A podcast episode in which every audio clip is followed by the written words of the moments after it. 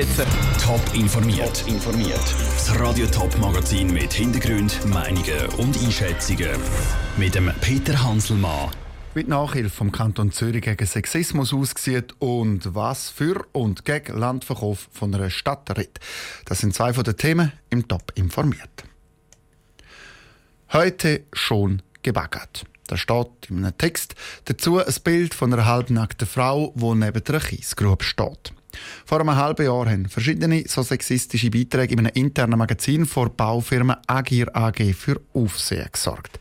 Das Unternehmen ist in Schlagzeilen und zum Politikum geworden, weil der Kanton Zürich immer wieder Aufträge ans Bauunternehmen vergibt. Die Zürcher Regierung hat jetzt gehandelt. Sie droht mit Sanktionen gegen die Firmen, wenn es nochmal so sexistische Aktionen gibt und die Mitarbeiter der Firmen die müssen Nachhilfe. Die Fachstellung für Gleichstellung von Frau und Mann geht bei Firmen vorbei. Was die Fachstelle genau macht, im Beitrag von Raphael Wallimann. Helena Drachsel ist Leiterin der Fachstelle für Gleichstellung von Frau und Mann vom Kanton Zürich.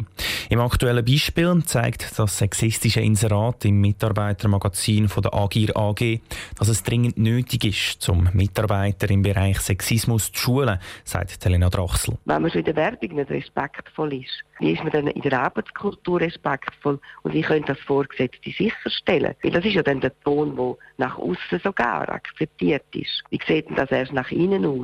Helena Drachsel hat aber auch schon andere Unternehmen geschult. Sexistische Sprüche gehören in vielen Firmen zum Alltag. Anzüglichkeiten, das höre ich am meisten. Also so irgendeine Anspielung, bist du sexy oder leck, bist du jetzt attraktiv angelegt oder du gefällst mir dann oder hast du einen geilen Arsch. Wichtig ist, dass solche Firmen ihre Kultur hinterfragen und überdenken. Für das muss jeder einzelne Mitarbeiter und auch die Unternehmensführung geschult werden. Helena Drachsel organisiert in solchen Fällen gut zweistündige Workshops. In diesen Workshops hockt sie mit kleineren Gruppen zusammen.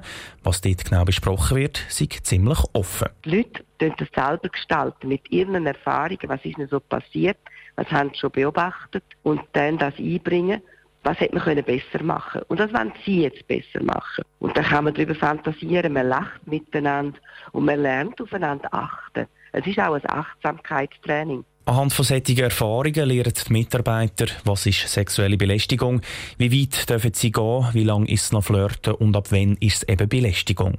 Und dann ist es ganz wichtig, dass Massnahmen beschlossen werden, wenn es zu Belästigungen kommt, sagt Helena Drachsel. Dann müssen sie interne Anlaufstelle bezeichnen, es kann im Personalamt sein oder auch sonst jemand. Die muss eine spezielle Ausbildung haben, Beratungskurs bei uns. Und was sind die Eskalationsstufen? Und was macht denn der Betrieb, wenn tatsächlich jemand sexuell belästigt hat? Das kann ein mündlicher Verweis sein, ein schriftlicher Verweis, je nach Schweregrad. Das Ziel muss immer sein, dass ein Mitarbeiter nicht entlassen wird. In den meisten Fällen von sexueller Belästigung sind die Beschuldigten auch einsichtig und es können Lösungen gefunden werden. Der Beitrag von Raphael Wallimann. Helene Trachsel betont auch, dass im aktuellen Fall die Verantwortlichen vor Ager AG bis jetzt sehr kooperativ und offen sind. Die erste Mitarbeiterschulung die ist dann im Frühling. Ein Stück Land, mitten irgendwo in einer Stadt. Es braucht nicht viel Fantasie, jeder weiß, dass das nicht ganz günstig ist. Im Gegenteil, so ein Stück Land ist ziemlich wertvoll. Gerade wenn drauf zum Beispiel noch könnten Wohnungen gebaut werden. In der Stadt Winterthur geht es bei Abstimmung am 25. November genau um so Land.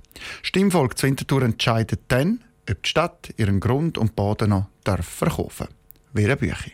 Baurecht statt Landverkauf heisst die Vorlage, die Ende November an die kommt. Sie fordert konkret, dass die Stadt ihr Land nicht mehr verkaufen darf, sondern nur noch im Baurecht abgeben das heißt, sie können diesem Investor gewissermaßen vermieten. Der darf darauf bauen und muss der Stadt dafür einen Zins zahlen. Langfristig bringe so einen Zins sogar mehr Geld als ein Verkauf, meint der SP-Gemeinderat Felix Steger.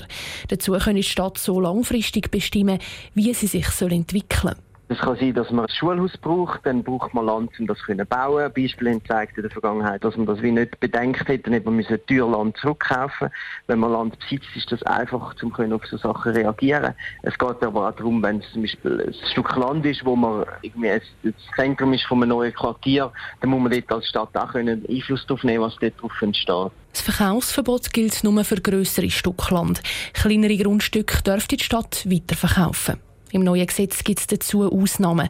Die Stadt darf nämlich doch noch Land verkaufen, wenn sie im Gegenzug noch mit anderes ein Grundstück überkommt, wo gleich viel wert ist. Auch mit diesen Ausnahmen und Einschränkungen sei die Vorlage gewerbfindlich und schade im Wettbewerb, kritisiert der FDP-Gemeinderat Urs Hofer wenn man irgendwo an einem Grundstück, das vielleicht nicht strategisch wichtig ist, einen Investor hat, der hoch interessiert ist und hoch interessant ist, vielleicht eine hochwertige Arbeitsplätze kann schaffen. Und wenn der Investor aber wirklich nur kaufen will, dann haben wir zukünftig den Spielraum gar nicht, obwohl eine Interessensabwägung ganz klar würde dazu führen, dass man das Grundstück dann nicht verkaufen Gleich wie der Urs Hofer und seine FDP sind das CVP und SVP. Die drei bürgerlichen Parteien sagen am 25. November Nein zu der Vorlage. Zu den Befürwortern gehören die linken Parteien SP, Grüne und AL. Auch der Stadtrat und das Parlament empfehlen, dass Winterthur das eigene Land für die Zukunft muss behalten Top informiert, auch als Podcast. Mehr Informationen gibt es auf toponline.ch.